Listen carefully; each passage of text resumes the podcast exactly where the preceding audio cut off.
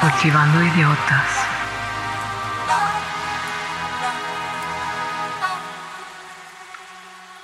Hola a todos, bienvenidos a Cultivando Idiotas en una edición de Cultivando la Música. Saludo al copiloto de esta nave y colaborador del Cultivando desde Alemania, Chavita Araujo, ¿cómo estás? Muy bien, James, súper emocionado de regresar a estos temas musicales, es como creo que de lo que más nos gustamos, ya salir un poquito de lo serio, meternos en temas más pasionales, digámoslo así, ¿no?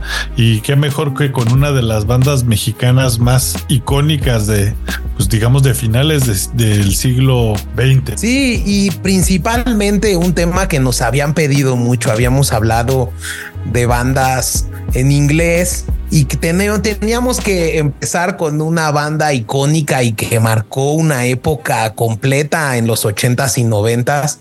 Y esta banda es Los Caifanes, ¿no, Chavita? Sí, definitivamente. Los Caifanes, esta banda fue creada, digamos, por personas bastante distintas que lograron hacer magia musicalmente, ¿no? Porque nunca se llevaron al 100%, pero eso lo vamos a ver más adelante, ¿no, James? Pues esta historia, chavita, de los caifanes inicia en 1984, cuando un tipo de nombre Carlos Markovich, hermano de uno de los miembros de Caifanes, estudiaba cine y como un tema de su trabajo final que había reprobado, organiza una fiesta para financiar su proyecto que había reprobado y bueno, pues para cobrar en esa fiesta decide armar una banda de rock. Y en esta banda de rock integra a su hermano Alejandro Markovich, integra a un chavo que te estudiaba en el Colegio Madrid, que era Alfonso André.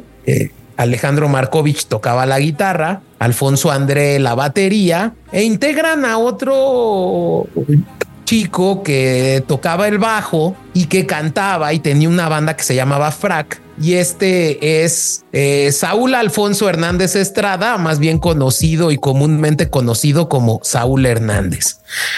Eh, se lleva a cabo este concierto, esta fiesta privada en la casa de Carlos Markovich eh, y logran encontrar su una esencia especial. Eh, esto dicho por Alfonso André. Y a partir de ahí empiezan a tocar en este underground que había en la Ciudad de México. Y esto creo que es importante señalarlo, Chavita, porque el rock mexicano antes de 1985 había hecho un silencio importante por ciertos acontecimientos que representaron pues como una inflexión en la creatividad y la juventud, ¿no? Y que fue reprimida en la masacre de Tlatelolco de 1968, que en algún momento haremos un cultivando de ello, y también en el llamado Gusto Mexicano, que fue el Festival de Rock y Ruedas de Avándaro de 1971. Entonces, creo que se puede notar mucho igualmente quién gobernaba México y cómo se movían un poco las cosas, ¿no? O sea, esta dictadura perfecta de la que se habla en tantas películas, cómo se decidía qué, era popular y qué no popular en, este país, ¿no? Pero bueno. Sí, y, tomando en cuenta eso, pues el gobierno mexicano, tras todos estos hechos que habían suscitado los conciertos de rock, eh, decide prohibir las presentaciones de grupos de rock en México y también prohíbe a las compañías discográficas a prohibir el material de este género, incluso a las estaciones de radio el transmitir rock dentro de su programación. Entonces, principalmente, y aquí lo que es importante decir es por qué eh, esta banda que empiezan a forjar estos tres eh, integrantes empieza en el underground de la Ciudad de México, Chavita. Sí, eran estas bandas que se inspiraban justo de toda la escena de afuera, ¿no?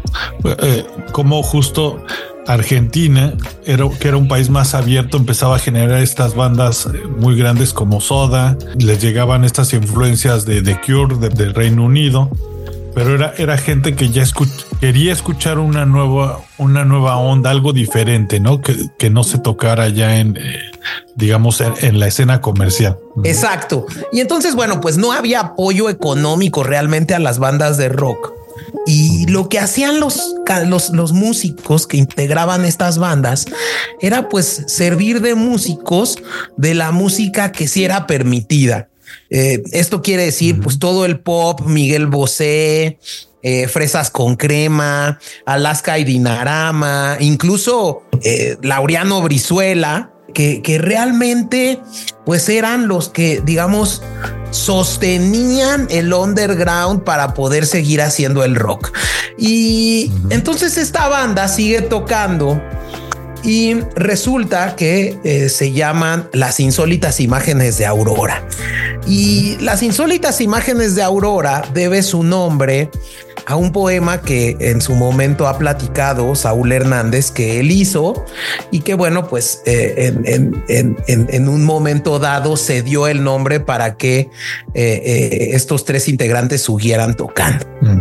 Cabe señalar que, que estas insólitas imágenes de Aurora, ustedes pueden ahí ver algunos de sus éxitos, y tienen incluso videos, fueron el Safari, por ejemplo, lo pueden buscar.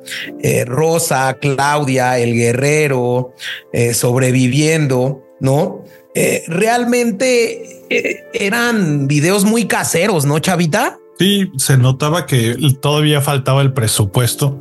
Y yo creo que algo que buscaba señalar que aunque sí ya era una propuesta eh, musical diferente y sí tuvo un cierto pegue en el circuito de la Ciudad de México, pues realmente nunca levantó su música, ¿no? No sé si fue por la época, quizá no, no, no le llegó el momento, simplemente pues no fue del gusto de, digamos, de, la gente de ese momento, ¿no? Sino fue hasta Caifanes cuando realmente dan ese brinco en el que se pueden costear una vida y pues bueno, vivir de lo mejor, ¿no? Con Caifán. Que a mí el concepto de las insólitas me gusta.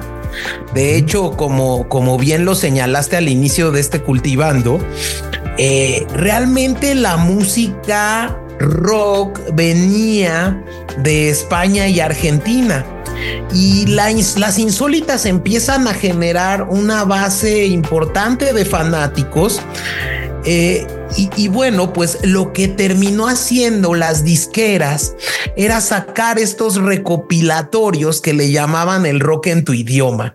Y entonces ahí podemos ver eh, estos discos en donde las disqueras no querían apostar por una sola banda y entonces hacían compilados donde incluían canciones de distintas bandas eh, eh, y bueno, pues con ellos sacaban un disco completo que era el rock en tu idioma. Y ahí podemos ver pues algunos éxitos muy importantes como fue eh, Lobo Hombre en París de la Unión, este, eh, no sé, los rostros ocultos, los rostros ocultos, eh, todas estas bandas que, que aunque uno decía pues que eran un one hit wonder, realmente el entorno del momento fue el que generó que pues fueran un one hit wonder porque no querían apostar por ellos.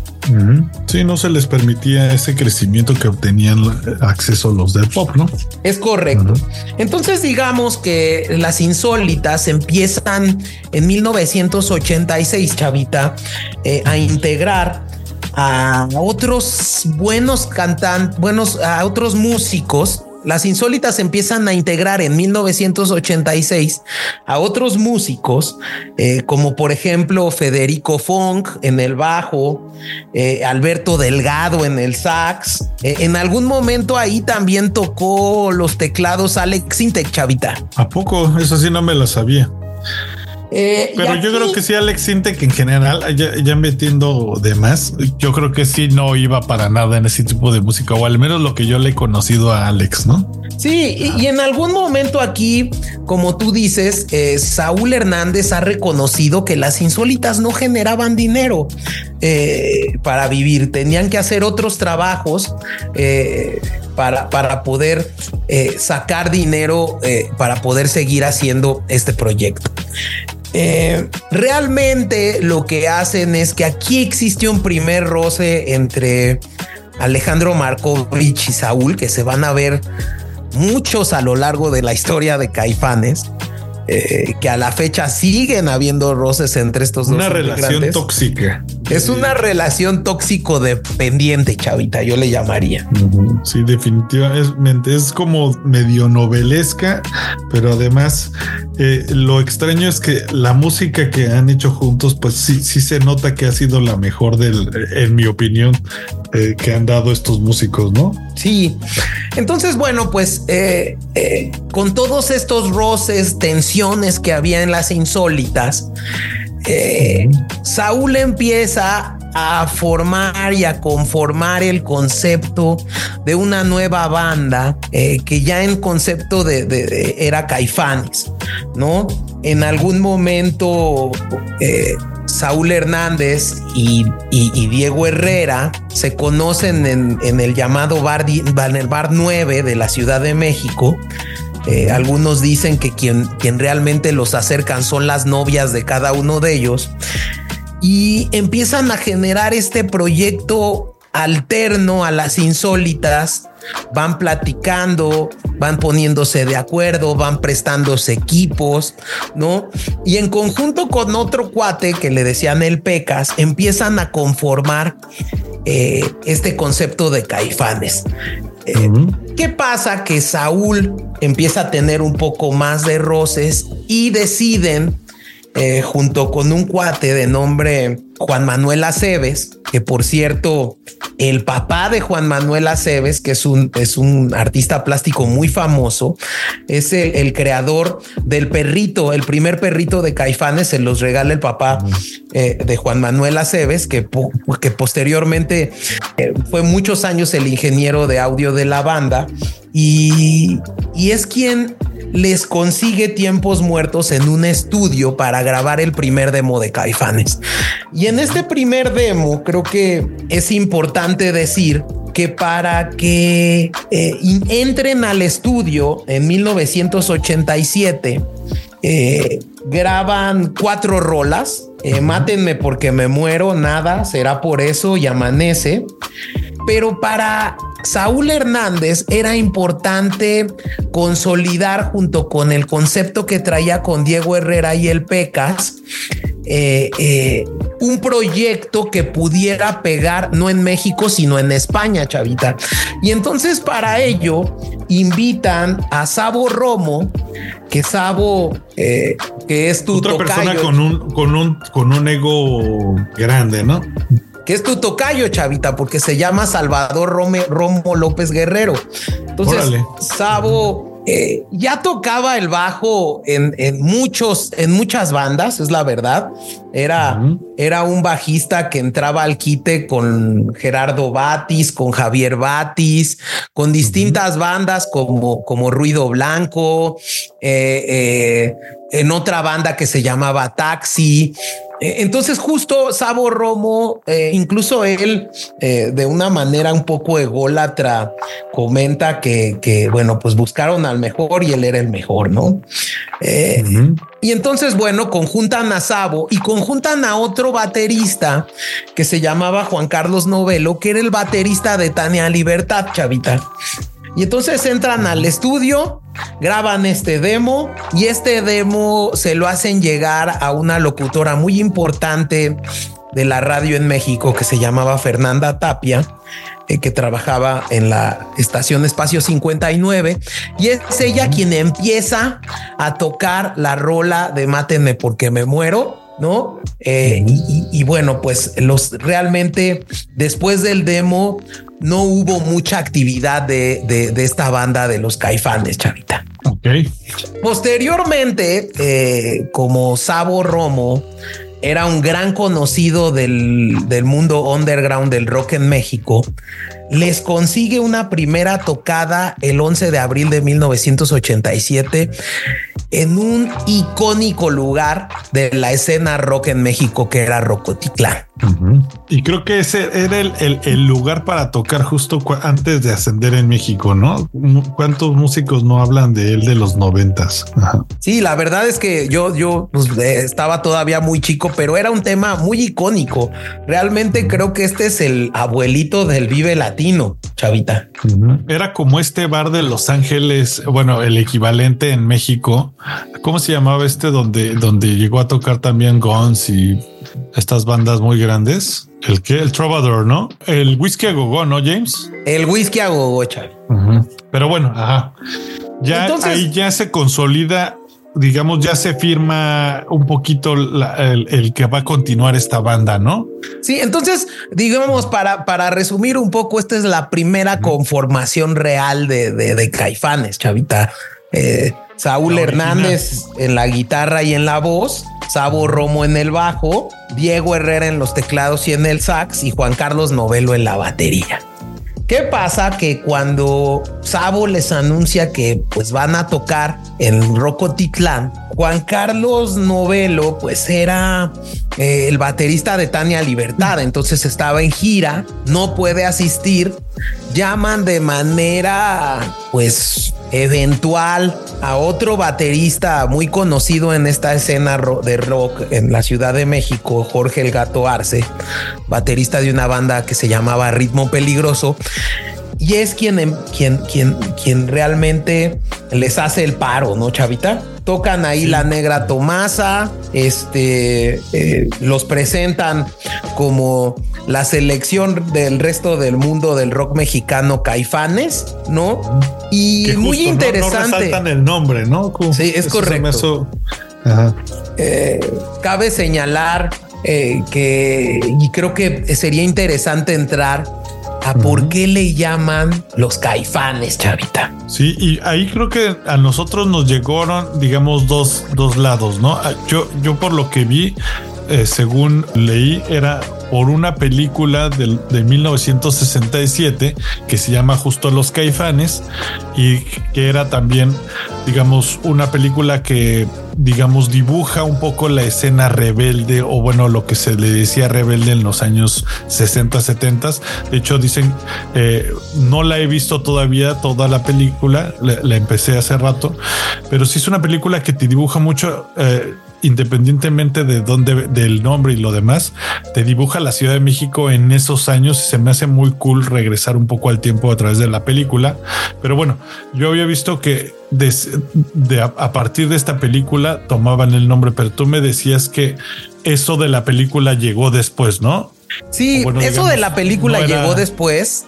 Eh, yo en alguna entrevista que vi con Benito Taibo de Saúl Hernández, Saúl Hernández dice que él creció en la colonia Guerrero de la Ciudad de México y que cuando acompañaba a su mamá al mercado cruzaban por una esquina donde siempre estaban unos señores en, el, en los postes, no haciendo nada en el poste o en el semáforo, eh, y que eran muy extraños para Saúl.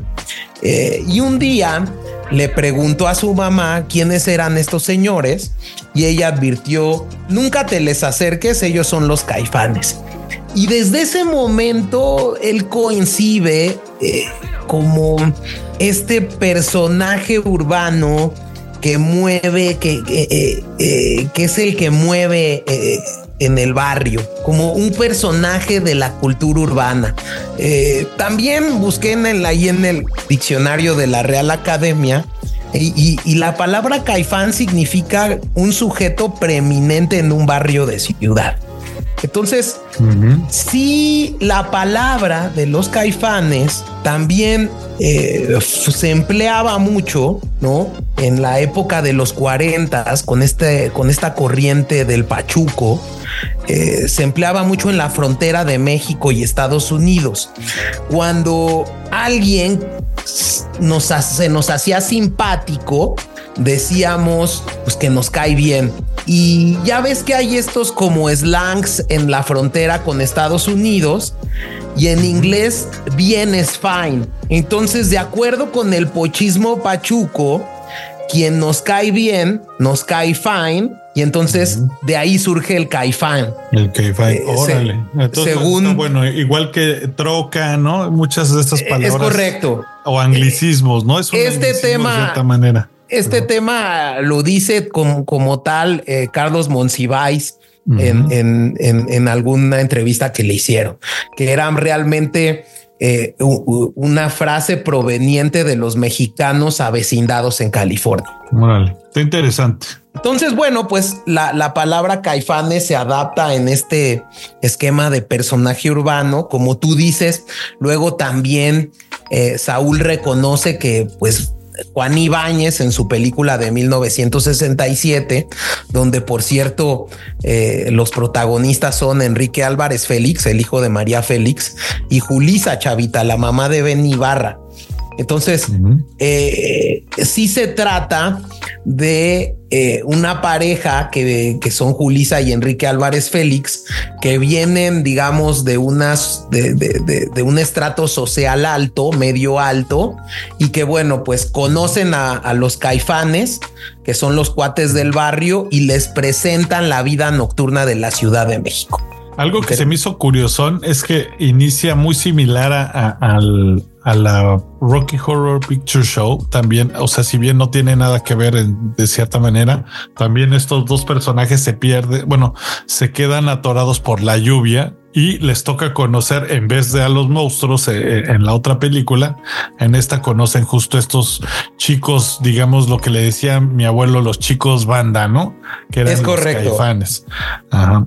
Eh, cabe también señalar que a estos caifanes, ya a la banda integrada por estos cuatro elementos, un ratito se integra Santiago Ojeda como guitarrista para apoyar a las guitarras a Saúl Hernández, pero al final se sale Santiago para fundar la Gran Vía y queda el cuarteto como tal.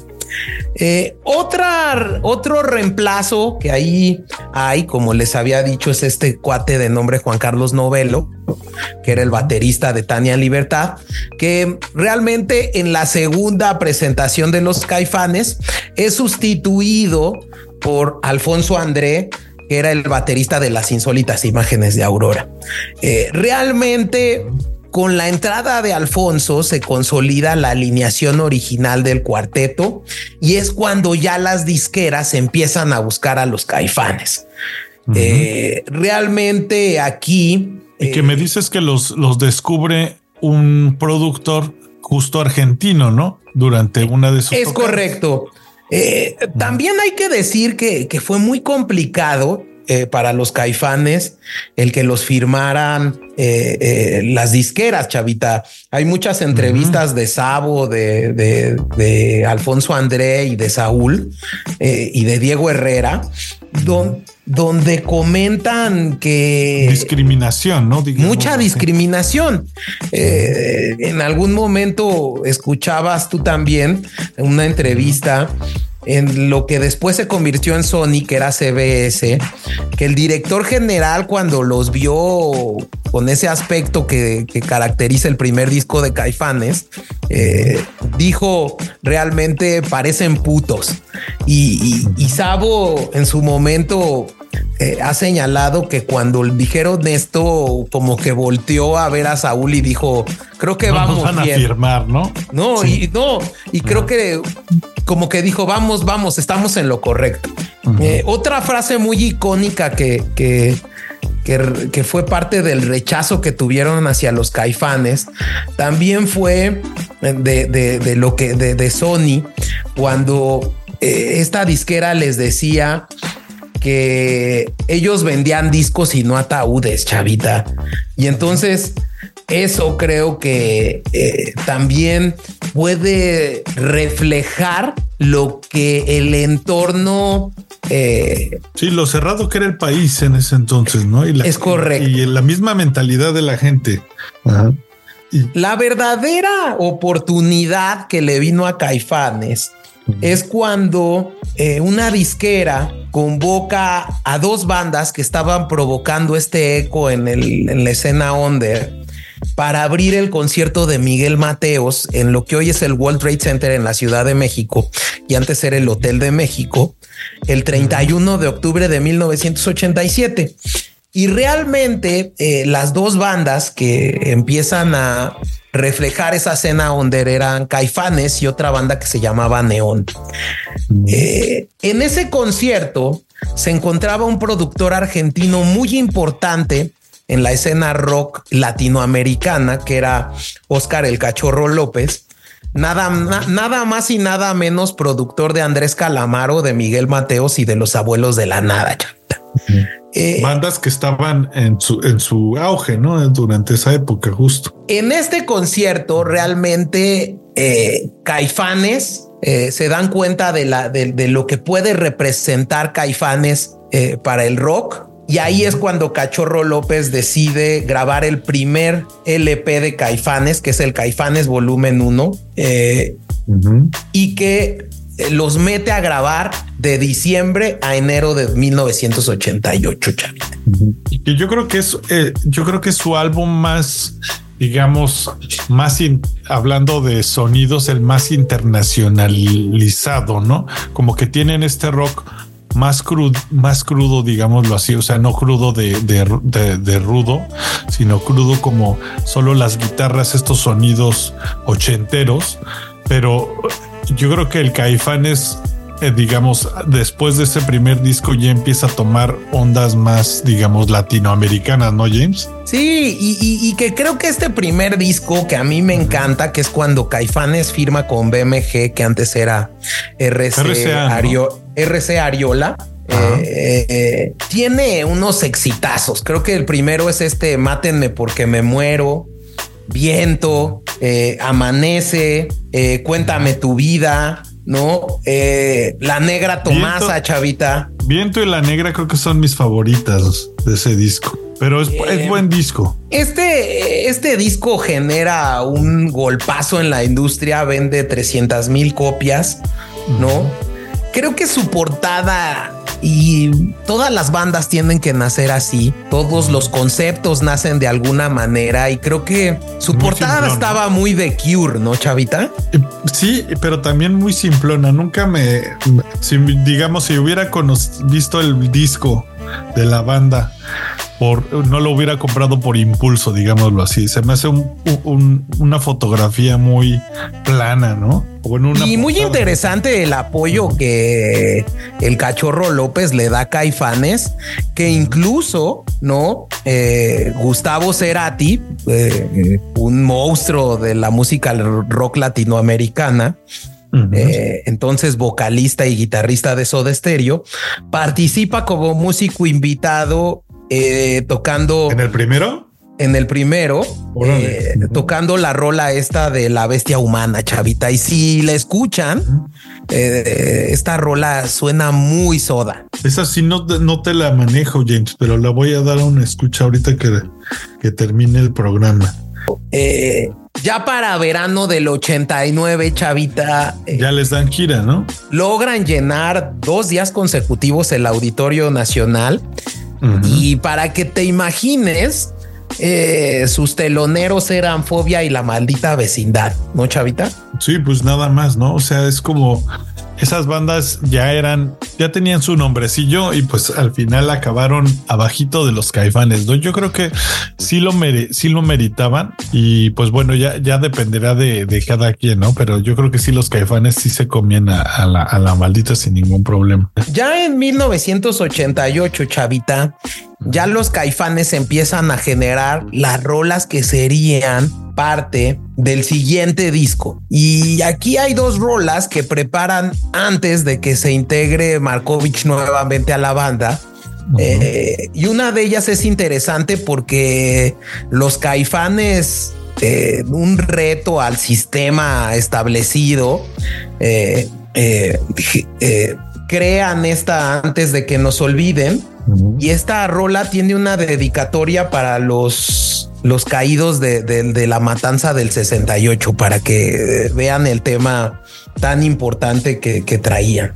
Pero bueno, eh, realmente este, este disco pega mucho, ¿no?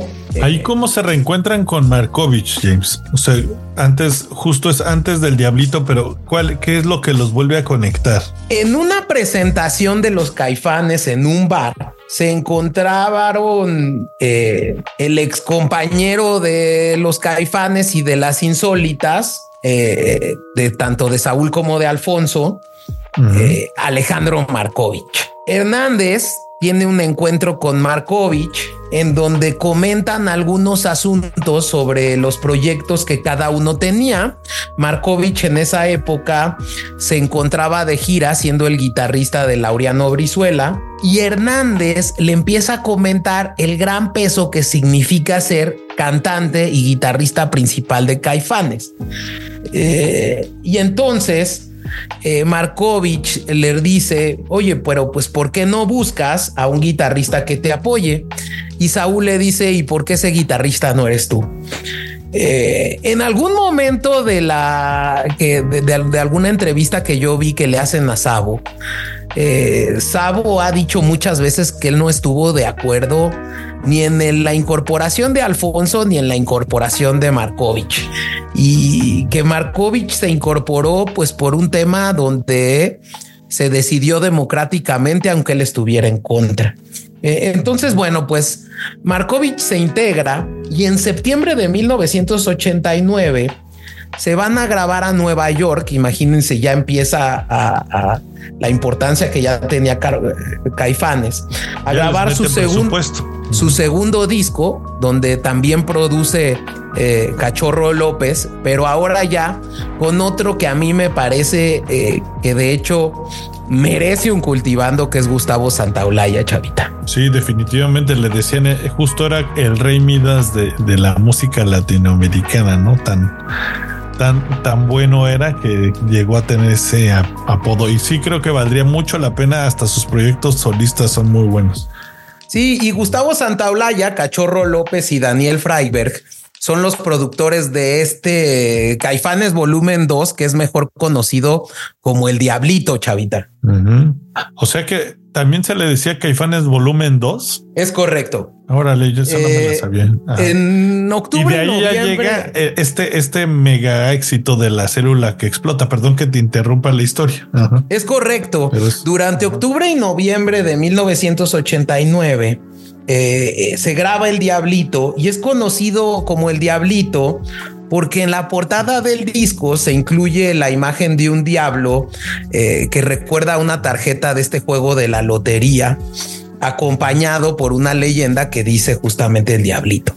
Eh, obviamente. muy similar a, también una de las portadas de los arterciopelados. No sé si te acuerdas de esa banda eh, ahorita que le estoy. Sí, por supuesto.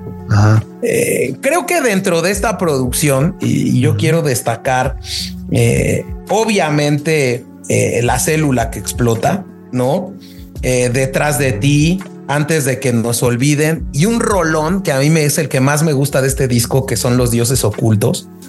Mm, claro. Creo que sinceramente Alejandro Markovich y sí eh, estuve escuchando los dos discos, tanto el volumen 1 como el Diablito. Sí le da un sonido mucho más rockero a la banda, ¿no, Chavita? Sí, yo siento que eh, lamentablemente para la banda, este tipo conflictivo que es Markovich, sí le, sí le aportaba mucho ese sonido extra. Creo que si bien no eran malos, sí era como este, como le dicen, la, cereza en el pastel, ¿no? Sí llegaba a darle esta, este nuevo toque tan personal que trae este guitarrista. Y este álbum sale a la venta el 19 de junio de 1990. Y bueno, este sí los, los vuela del estadio, chavita. Eh, creo que aquí eh, realmente les dan una apertura como nunca los caifanes.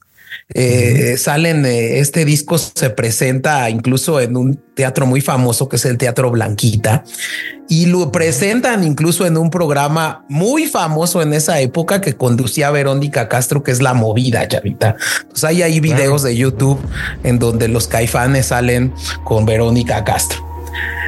Creo que esto consolida a Caifanes como el grupo más importante de rock en México y empiezan aquí a hacer muchas giras por Estados Unidos y México. Y, creo que también empiezan a voltear justo, y, ya lo había dicho, a, meter ese toque extra de música latinoamericana y creo que es lo que los vuelve más interesantes internacionalmente, ¿no?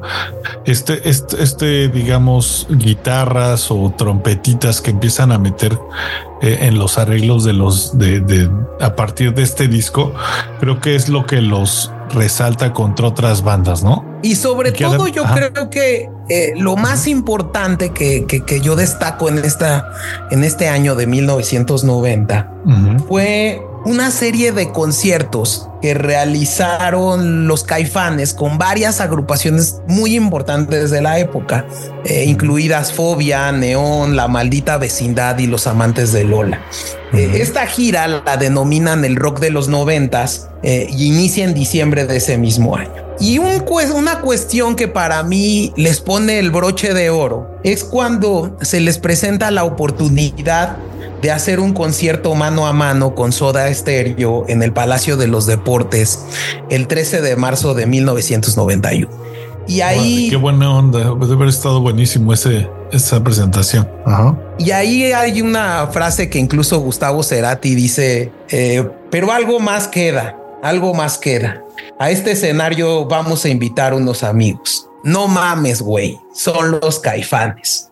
Entonces, pues, Qué marketingazo, ¿no? Que te presente un, artista así, ya, digamos, ya consolidado. Ya con esta consolidación de banda que tenían los caifanes, se dirigen a Wisconsin a grabar el tercer disco eh, con Adrián Ville, que es miembro de Kim Crimson. Y lo que ellos describen es que eh, Adrian eh, lo superclava en el disco. O sea, realmente se dedicaron al 100% a grabar eh, este disco, que es el tercer álbum de los Caifanes, que sale en 1992, eh, que es El Silencio, Chavita, mi favorito. Y yo creo que eso demuestra un poco de la disciplina de, de cuando se hacen discos y justo es lo que también dicen del mismo Rick Rubin, que disciplina mucho a sus, a, sus bandas cuando las produce. Y eso es algo que justo lo mencionan los Red Hot Chili Peppers durante la grabación de su disco de Blood Sugar Sex Magic. Y pues bueno, ya ahí podemos comprobar que este tipo de dinámicas que hacen estos productores talentosos sí tienen un resultado visible, tanto así que hace de, del disco El Silencio el disco latinoamericano de la década, ¿no, James? Es súper importante, Chavita, porque este disco del silencio, eh, para mí es el más grande de Caifanes, muestra la esencia y la capacidad creativa de cada uno de sus miembros, ¿no? Eh, aquí, eh, como una anécdota, The Cure estaba en México cuando iba a salir el silencio y se le propone a Caifanes abrirle, pero los Caifanes se rehusan porque querían primero presentar este álbum. Algunas fuentes han afirmado que la verdadera causa de la negativa para abrirle a The Cure por parte de Caifanes fue que evitaran las comparaciones de The Cure con Caifanes, que bueno, pues esas comparaciones nunca nunca faltaron, chavito. E-, ese look que traía Saúl Hernández eh, sí era ultra copia de Robert Smith, ¿no? Sí, y justo que cuando este álbum sale a la venta, pues ya el grupo ya era muy exitoso en México, Centroamérica y Sudamérica, y, y entre la comunidad hispana también de los Estados Unidos. Eh, para tener una idea del monstruo que empezó a hacer Caifanes con este silencio, en 1992 llenaron por completo el Hollywood Palladium de Los Ángeles, Chavita. Eh, como tú lo dices, este silencio es considerado uno de los mejores álbumes del rock mexicano y uno de los mejores álbumes del rock latino.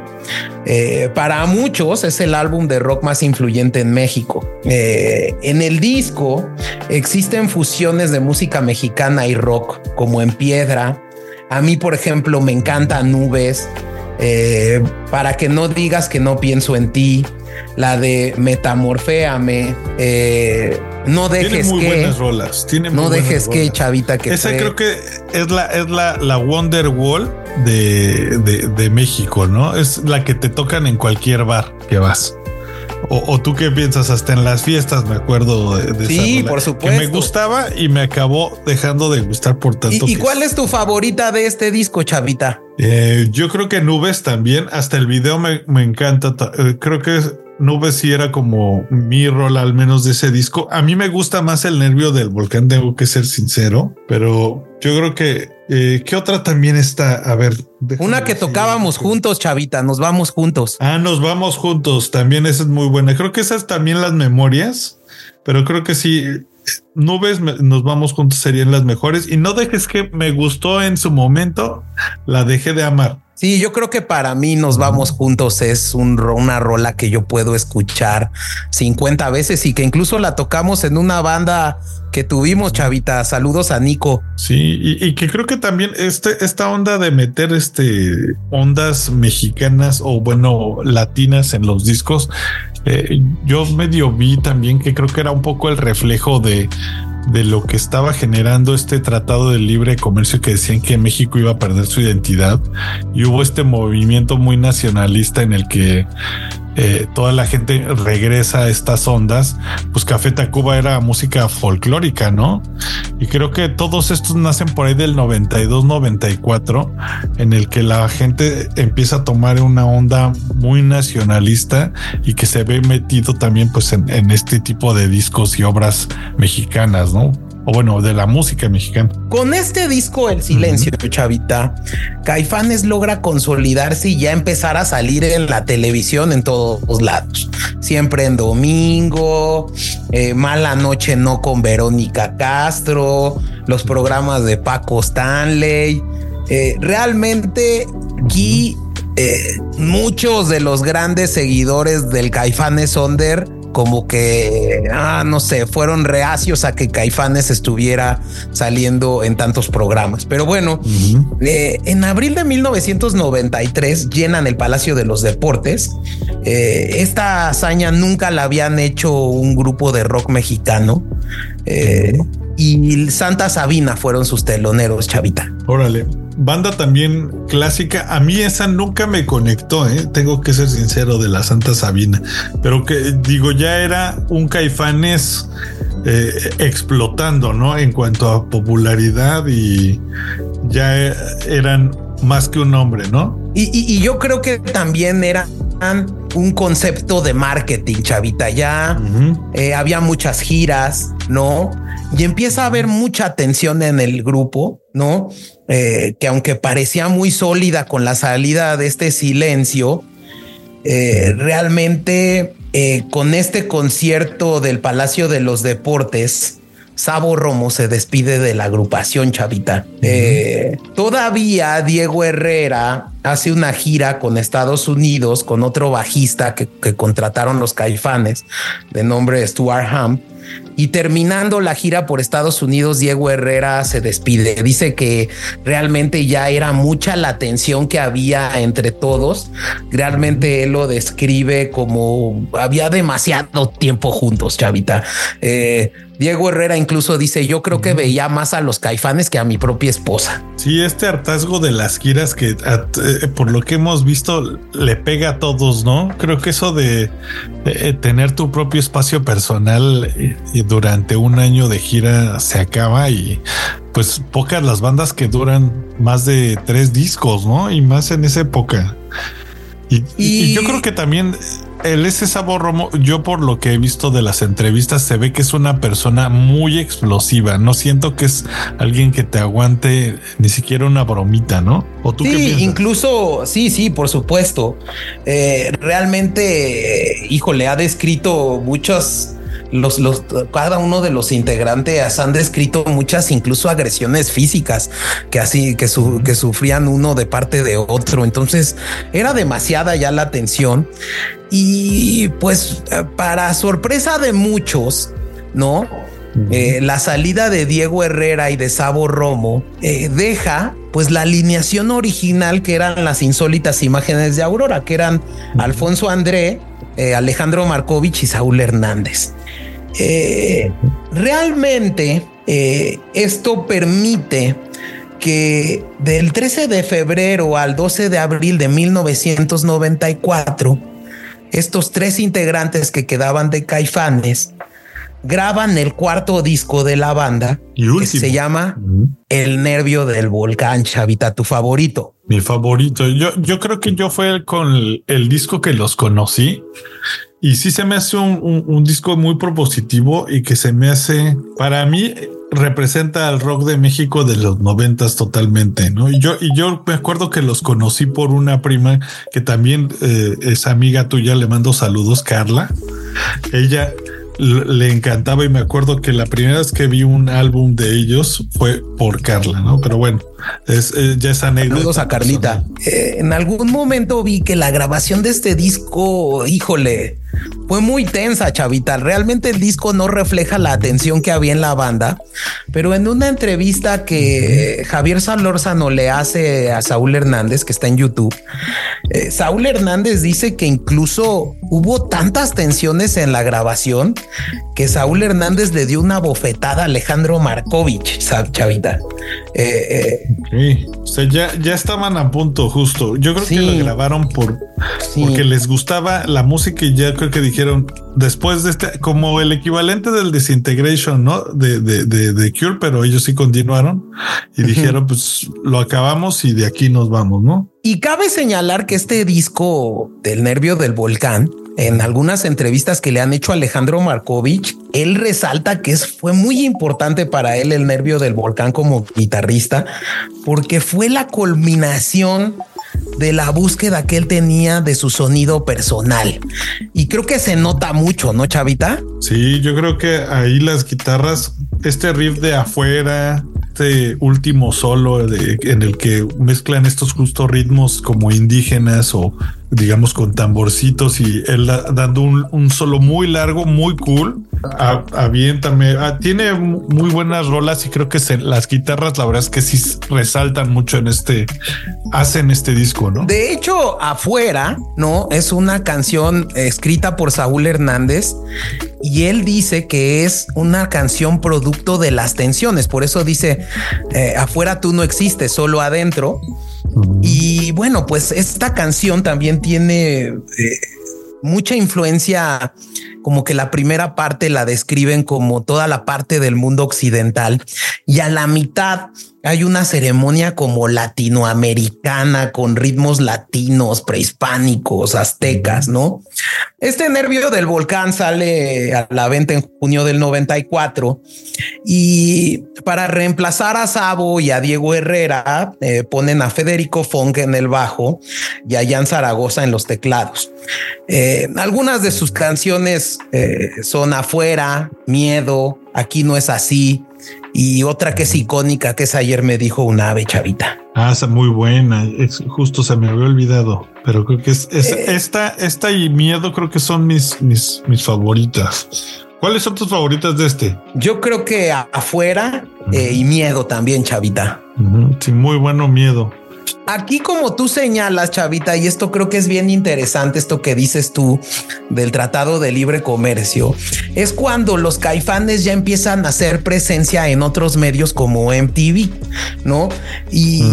MTV les realiza un unplug en octubre de 1994, siendo el primer grupo de Latinoamérica en participar en un MTV unplug. Órale, eso sí no me sabía, ¿eh?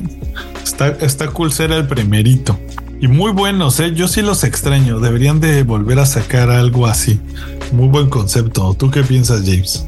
Sí, pues realmente aquí creo que es la parte en donde los caifanes ya se vuelven una banda icónica.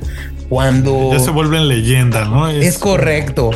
Eh, se documenta ya como su creciente éxito internacional eh, le abren un concierto a los Rolling Stones en la Ciudad de México, eh, participan en el festival Woman eh, organizado por Peter, por Peter Gabriel y, incluso rechazan participar en Woodstock de 1994. Órale, eso de Woodstock no me la sabía, ¿eh? Y sí fue perder ahí un poco, pero yo creo que igual y ya no estaban en condiciones quizá, ¿no? Para tocar en un Woodstock. Sí, y bueno, para, para que se imaginen el, el nivel y el tamaño de monstruos que eran estos tipos, Billboard designa a este Nervio del Volcán como el mejor álbum de rock de 1994 y nominan el video de rock eh, afuera al mejor video de rock del año y rompen eh, récord de ventas en México y Latinoamérica, Chavita. Órale. Y, y, lamentablemente, pues, digamos, es como el inicio del, bueno, el fin, digamos, de, pues, de Caifanes por cuántos años, ¿no?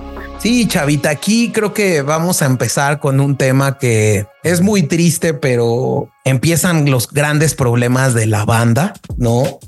Eh, empiezan más las tensiones entre Alejandro Markovich y Saúl Hernández. De hecho, Saúl describe que en esta etapa Markovich empieza a preguntar qué onda con el nombre de Caifanes, quién lo ha registrado, ¿no? Hay entrevistas muy icónicas en donde se nota la tensión y que los Caifanes no se llevaban para nada. Hay una entrevista ahí que le hacen en mayo del 95 en Bogotá, donde a una pregunta expresa del entrevistador de MTV, donde les dicen eh, a 11 años de estar puntos que tienen en común entre ustedes y Alejandro dice el esqueleto, ¿no? Entonces, esto genera una tensión fuertísima, ¿no? Eh, realmente también lo que ha descrito Saúl Hernández en esto es que eh, la, la, relación con Markovich empieza a deteriorarse. Evidentemente él dice que nunca fue la mejor, eh, nunca se tuvo una relación estable y, empieza a haber una situación de mucha tensión. Eh, como les decía, había golpes en el estudio. Eh, otra cuestión que platica Saúl es que en algún momento eh, él se sentó a decir vamos a arreglar estas cosas en versión de Saúl Chavita y que Alejandro Markovich le dijo que pues el que tenía problemas era él, que él solo era el guitarrista de esta banda y que no eran amigos. Y en ese momento, eh, Saúl eh, describe que toma la decisión de salirse del grupo. Sí, justo ahí es donde inicia problemas de, de propiedad intelectual, ¿no? Y creo que también ha pasado igual con los Smashing Pumpkins. Creo que estos, digamos, envidias por lana de, la gente que escribe las, las canciones y que al final recibe muchas más regalías de, pues digamos, de, parte de, las disqueras.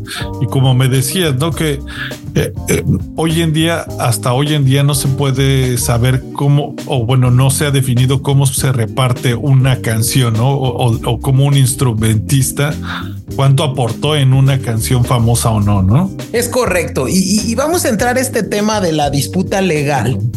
Pero en esta gira del nervio del volcán, Chavita, eh, con estas peleas que había constantemente entre Markovich y Hernández, eh, Saúl Hernández anuncia que rompía de manera definitiva cualquier relación de índole laboral, artística y personal con Alejandro Markovich y señalan como el último concierto el 18 de agosto de 1995 en San Luis Potosí, chavita. Eh, si tienen la oportunidad de, darle una checada en YouTube a este concierto, último concierto de los Caifanes, es un concierto sumamente tenso, chavita. Eh, por ejemplo, antes de comenzar la canción Aviéntame, Saúl Hernández eh, dice esta canción habla de cómo nos podemos hacer mierda los unos a los otros. Eh, por ahí también uno de ellos canta No dejes que por la letra que nos come el diablo amor. Y al final de cuentas, la persona que los había presentado en este inicio de las tocadas en su casa, el hermano de Alejandro Markovich, Carlos Markovich, es quien le da el último adiós a los caifanes. Aquí interesante porque eh, yo quería recomendar hacer un pequeño paréntesis a una película mexicana documental de este cineasta que es Carlos Markovich, hermano de Alejandro, eh, que se llama ¿Quién diablos es Juliet?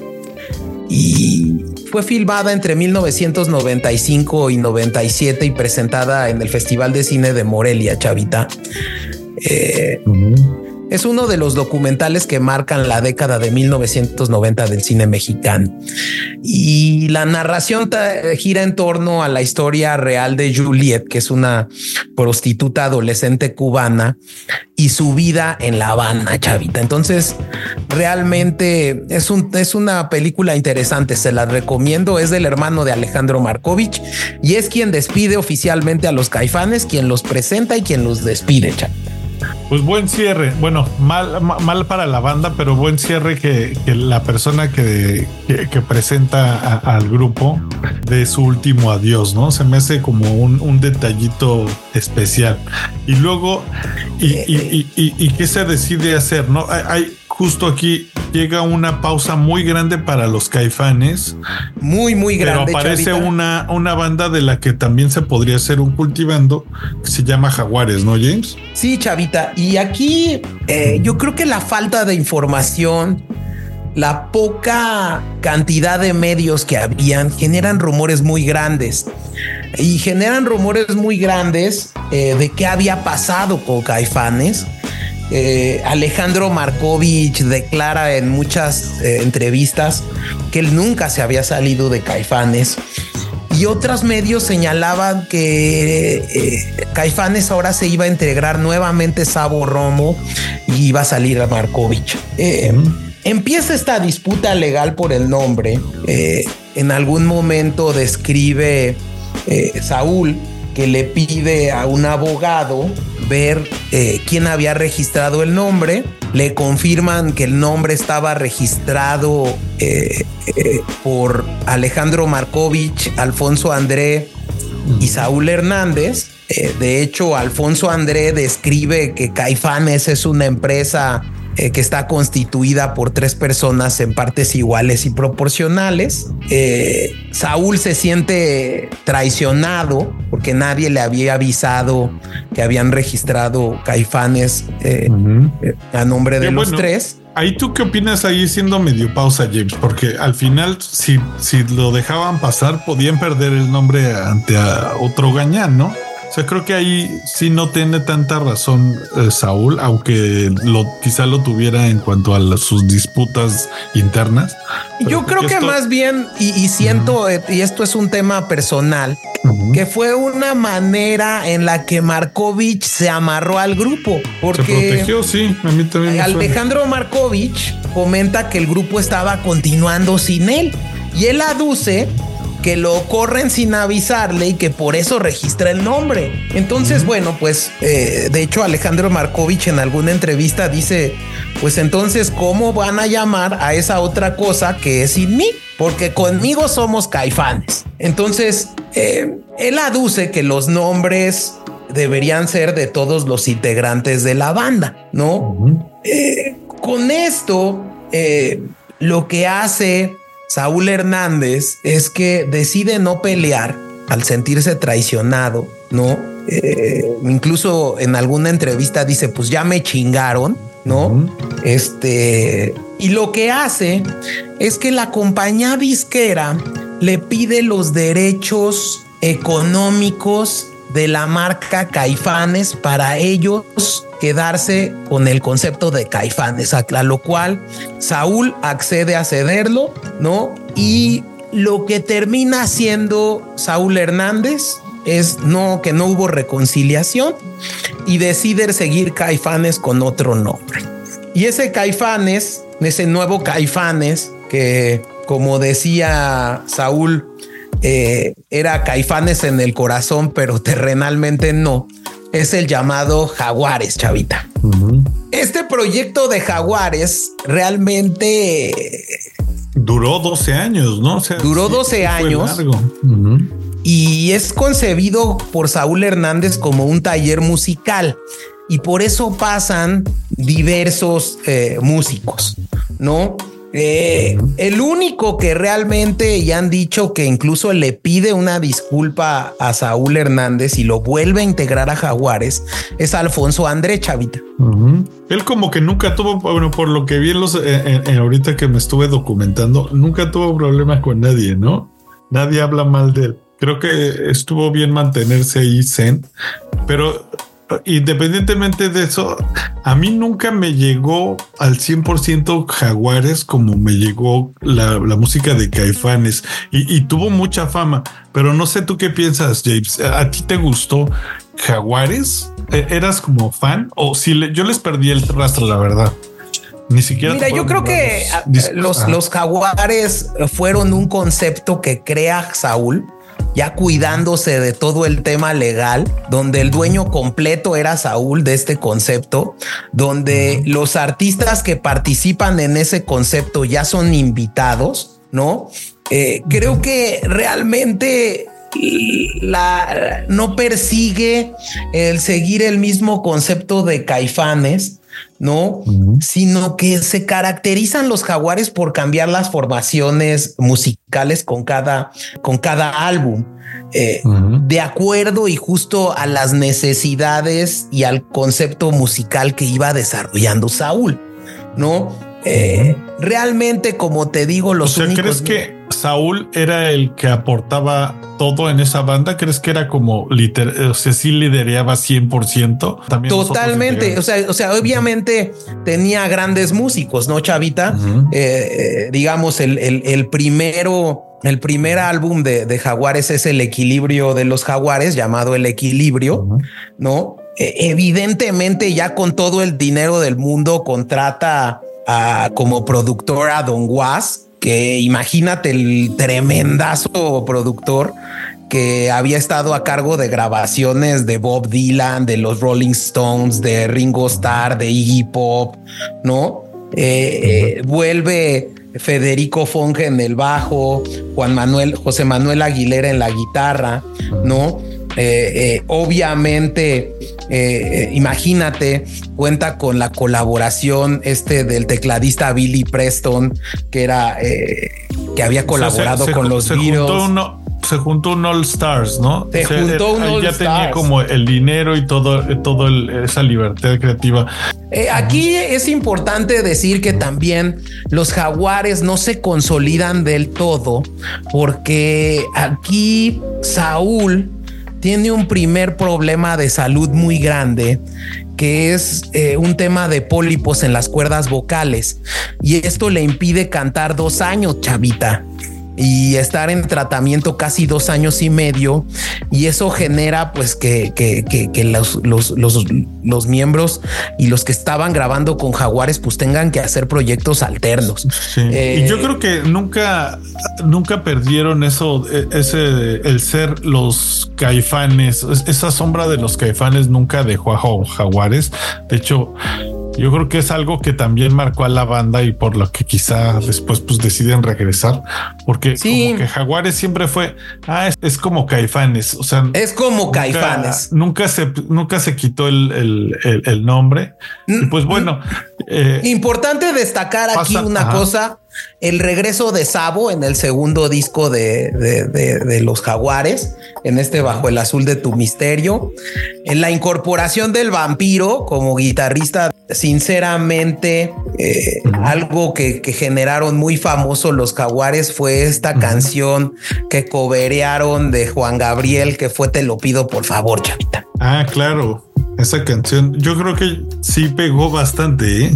Me, acuerdo haberla escuchado bastante en el radio en esa época. Fueron seis discos de los Jaguares que luego platicaremos a lo mejor en alguna idiotita de este cultivando.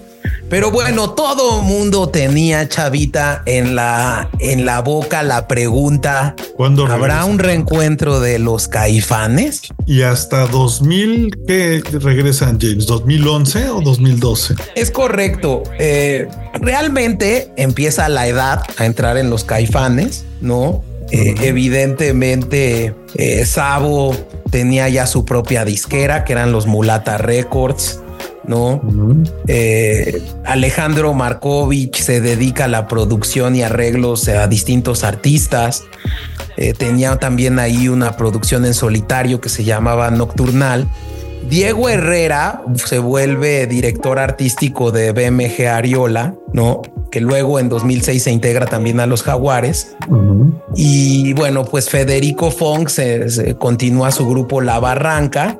Eh, y aquí pasan temas de, salud a los caifanes. A Sabo Romo le da un infarto al miocardio. Eh, Saúl Hernández se va a vivir a Playa del Carmen. Ahí pone ahí un barcillo y vive en Playa Car y rumbo en, un, en un trayecto por carretera se voltea en su vehículo, en su Land Rover. Y, por último, Alejandro Markovich eh, le detectan un tumor en el cerebro y cuando iba a ser operado, eh, Diego Herrera le hace saber esta situación a Saúl. Saúl Hernández eh, le manda un correo electrónico deseándole pronta recuperación y buenas vibras. Y ahí es el momento en el que Alejandro Markovich y Saúl Hernández se, se juntan en noviembre se perdonan un poco, yo creo, ¿no? Y como que dejan a un lado todas las rencillas. Yo también creo que ellos platican que dejan a un lado el ego, la fama, pero también creo que pues esto también era de dinero, ¿no, Chavita? Sí, yo creo que le, bueno, primero les llegó la edad, ¿no? Para ya empezar a, a padecer cosas todos. Pero más que eso, pues yo creo que sí, si bien yo me imagino que todos tenían una vida relativamente acomodada, pues haberse acostumbrado a lo que les daba Caifanes, seguramente no tenían el mismo estilo de vida que cualquier persona, ¿no? Y bueno, pues, pues, el 14 de diciembre de 2010 se anuncia que la banda se reuniría para el festival Vive Latino 2011 eh, ya después de que eh, Saúl y Alejandro dijeran que habían limado asperezas y planeado un palomazo. Eh, y fuimos cierran, James, por cierto, cierran al reencuentro. Fuimos juntos a ese concierto que fue icónico de los Caifanes en 2011.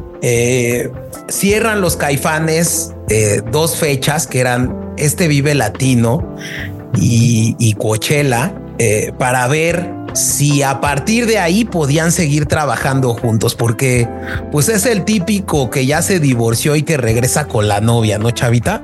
Sí, no, ya igual ahí es la relación tóxica, ¿no? Que nombrábamos al principio, ya se quieren y no, ¿no? Es siguen, se mantienen juntos por, por, el, por el hijo que era Caifanes. Sí. El 9 de abril de, del 2011, el grupo lleva a cabo este concierto icónico del Vive Latino 2011 después de 16 años eh, de haberse reunido por última vez. Eh, hubo un lleno total, 70 mil personas en el, Foro Sol. Eh, en el mes de junio de ese mismo año se confirma una gira por Estados Unidos y México durante todo 2011. En marzo de 2012, Caifanes reanuda su gira haciendo presencia en el Festival Cumbre Tajín de, en Veracruz eh, y en el Festival Estéreo Picnic en Bogotá. Eh, y también regresan a los escenarios de Colombia después de 16 años de ausencia. Eh, luego retoman una pequeña gira por Guatemala, Panamá y Costa Rica a mediados de 2012. Y aquí creo que empieza nuevamente esta tensión y el 22 de marzo de 2014 aparece en el sitio oficial del grupo un comunicado por parte de Alfonso André, Saúl Hernández, Diego Herrera y Sabo Romo, anunciando la reestructuración eh, del grupo para volver a la alineación original de cuarteto. No duró nada, ¿no? El Markovich. Me imagino que sí es una persona difícil de manejar, ¿no? Dicho comunicado presupone la salida de Alejandro del grupo, cuya versión del acontecimiento se dio a conocer a través de una entrevista en la cual se declara desconocer la causa de fondo. Él declara que no, que no sabe por qué lo corrieron y que fue una decisión unilateral por parte de los otros eh, compañeros. Eh, en alguna entrevista que Javier no le hace a Saúl Hernández, que ya te la he citado durante este cultivando varias veces, Javier Solorzano le pregunta sobre la salida, la tercera salida de Markovich. Y bueno, pues empezó a, a decir Saúl que yo creo que fue un tema en donde Alejandro Markovich insistía en estar metiendo abogados en el grupo, ¿no? Y que incluso en un momento dado Saúl le dijo, yo me siento contigo a hacer música y deja que los abogados hagan sus cosas. Eh, Saúl hace referencia a que se presentó una dinámica que les hizo recordar los conflictos y que platicando entre todos se tomó la decisión de regresar al cuarteto sin Markovich. No, me imagino que volvió a pedir otra vez su parte de lana o, ya les regresó el Y pues ya dijeron, ¿para qué lidiar con esto? Vamos a acabar otra vez mal, mejor la cerramos, ¿no? Y ya Sí, se separan de Markovich. Y, aquí la verdad es que Markovich tiene su versión, chavita. De hecho, tiene su libro, ¿no? Tiene un libro que se llama Vida y Música de Alejandro Markovich eh, y da a conocer su versión de los hechos y, y como que a pasajes oscuros de la historia de los caifanes. ¿No? Él ha señalado muchas veces que afuera, por ejemplo, eh, el saque que era de Saúl Hernández, pues era un esqueleto medio mal hecho, ¿no? Eh, ha incluso declarado Markovich que, que Saúl es un inepto para la música, ¿no? y que sus fantasías musicales le dieron vida a esas intuiciones para que llegaran a ser éxitos comerciales. Eh, realmente en este tema, eh, Markovich así se siente la víctima de Saúl, ¿no? Eh, también Sabo ha declarado en múltiples ocasiones que la suma de Alejandro Markovich no significó nada y que Caifanes era ya una banda exitosísima antes de su incorporación, ¿no? Eh, y que bueno, pues eh, yo creo que ha generado y este conflicto ha generado eh, estos dimes y diretes han un poco, pues, no sé, de le han puesto ese arroz negro en la sopa a una banda que realmente fue un ícono de la música mexicana, del rock mexicano de esa época, ¿no, Chavita? Sí, opacan un eh, poco la onda artística y se va mucho a, esta onda de la farándula de tipo Patti Chapoy, lo que sería en México. Y creo que sí, es como que ese tipo de pasajes no los merece ese tipo de bandas, ¿no? Tan icónicas. Nuevamente, pues como te digo, en 2019, en enero, regresa Jaguares, ¿no? Eh, tocaron en el Machaca Fest de 2019 en, Monterrey, Nuevo León. Luego el 8 de marzo de 2019 eh, logra sacar una canción después de 25 años que se llama Heridos. Eh, una canción que fue grabada en septiembre de 2018 en Nashville, Tennessee. Por cierto, me tocó ver esa gira en el auditorio Todavía la traen, ¿eh? No sé, no se me hizo que se, digamos que aparenten lo viejos, porque pues sí, ya están cerca de los 60, ¿no? En ese entonces ya tiene creo que 60 Saúl. Y me siguen gustando los caifanes en vivo, James. Cabe no recuerdo si fui, contigo o no. Cabe señalar que también es importante decir que ya eh, tanto Alfonso como Sabo, como Saúl, eh, ya son artistas muy consolidados y entonces tienen proyectos alternos muy importantes. Por ejemplo, eh, Sabo en 2015 encabezó este proyecto que incluso hay muchos videos en YouTube eh, que retomó este tema del rock en tu idioma y entonces a una eh, sinfónica, ¿no? Hacen con sinfónico eh, y trajeron a todos los artistas de antes, a la Unión, a los rostros ocultos. son muy buenos conciertos, se los recomiendo en YouTube. También Alfonso André encabezó en 2019 un tributo a David Bowie que incluso lo tocó en el Vive Latino 2019 es muy interesante, escúchenlo. Eh, y en 2020, Sabo Romo, eh, a través de diversos medios de comunicación, confirma su salida nuevamente de los caifanes, argumentando problemas contractuales previo a una serie de presentaciones en vivo. Hoy en día, a quien toca en lugar de Sabo es Marco Rentería en el bajo eh, eh, y ya nada más tienen a los tres miembros que son Alfonso André, Diego Herrera y Saúl Hernández. Eh, Saúl ha tenido ahí dos proyectos también ahí de solista que son interesantes escucharlos. el 3 de febrero de 2022, la banda también anunció el estreno de un nuevo sencillo titulado Solo eres tú. Yo no lo he escuchado. Eh, ¿eh? No lo he escuchado yo tampoco. Y en 2023, a finales de octubre, la banda anunció el estreno de Inés, que es un sencillo que, vería luz el, 2 de noviembre, que es el sencillo actual que traen los Caufanes ahora con estos tres integrantes y Marco Rentería. Pues Chavita, pues esta es la historia de una banda que para mí es icónica, que me encanta, que los discos eh, de Caifanes son eh, un deleite escucharlos. Se ve y se los recomiendo escucharlos en el orden que están, el volumen 1, el diablito, el silencio y el nervio del volcán. Eh, Aparte no se llevan mucho tiempo, ¿no? Te los puedes aventar de a dos. No se llevan mucho tiempo. La realidad también es que son discos en donde se escuchan sonidos completamente distintos, ¿no? Y en donde va uno viendo cómo se va consolidando una banda. Eh, la, hay, hay fanáticos hoy en día, los caifanes siguen haciendo presentaciones en vivo. El año pasado se presentaron, tuvieron ahí algunas cuestiones ahí en el Auditorio Nacional.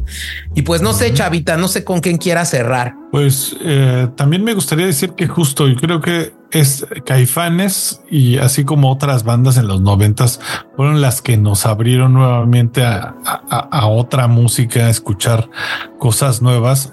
Creo que sí sí se lo puede, eh, digamos, uno argumentar a la gente. Fue, fue el renacimiento de la música de México. Y pues a mí de canciones eh, me encanta Miedo, eh, pero no sé qué piensas tú, James, o debería de ser algo más icónico como La Célula, por ejemplo. Yo la verdad iba a recomendarles escuchar, obviamente toda la discografía de Caifanes es exquisita, ¿no? Eh, pero para mí nos vamos juntos es una rola que logra esa conjunción eh, y van a ver un bajo increíble de Sabo Romo, una guitarra con efectos eh, increíble de Alejandro Markovich. Los teclados son extraordinarios. ¿no?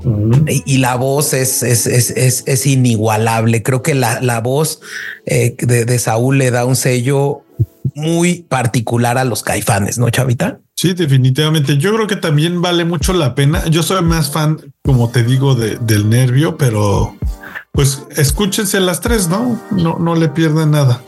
Y pues bueno, nos vamos. Con esto concluimos este cultivando la música. Síganos en nuestras redes sociales los correos electrónicos que son contacto arroba cultivando y cultivando arroba gmail.com. Estamos en las redes sociales, en Facebook, en, X, en Threads. Y bueno, pues eh, también en nuestra página de internet en www.cultivandoideotas.com. Chavita. Pues bueno, hasta la próxima. Nos vemos en otros, en otro Cultivando la Música. Muchas gracias.